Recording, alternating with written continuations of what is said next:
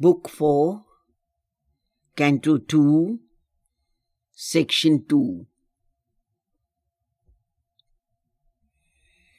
But mid this world, these hearts that answered her call, none could stand up to her equal and her mate. In vain she stooped to equal them with her heights. Too pure that air was for small souls to breathe.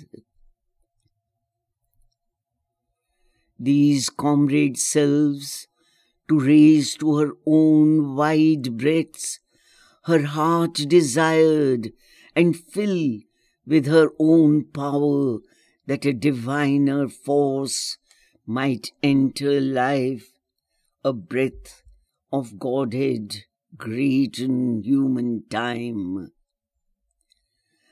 Although she leaned down to their littleness, covering their lives with her strong, passionate hands, and knew by sympathy their needs and wants, and dived in the shallow, wave depths of their lives and met and shared their heartbeats of grief and joy and bent to heal their sorrow and their pride, lavishing the might that was hers on her lone peak, to lift to it their aspirations' cry and though she drew their souls into her vast and surrounded with the silence of her deeps, and held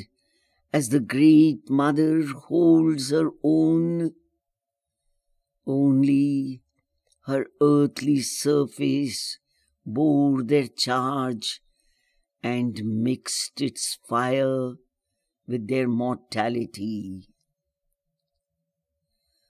her greater self lived soul unclaimed within. Oftener in dumb nature's stir and peace, a nearness she could feel serenely won.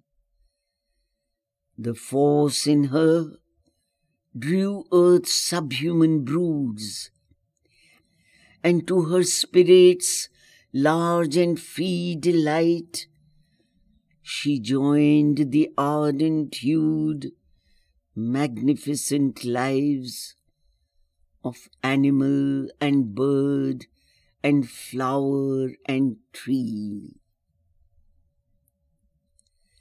They answered to her with the simple heart in man, a dim, disturbing somewhat lives. It knows, but turns away from divine light, preferring the dark ignorance of the fall. Among the many who came drawn to her, nowhere she found her partner of high tasks, the comrade of her soul, her other self, who was made with her, like God and nature, one. Some near approached, were touched, caught fire, then failed. Too great was her demand, too pure her force. Thus lighting earth around her like a sun, yet in her inmost sky an orb aloof, a distance severed her from those most close. Puissant apart her soul as the gods live.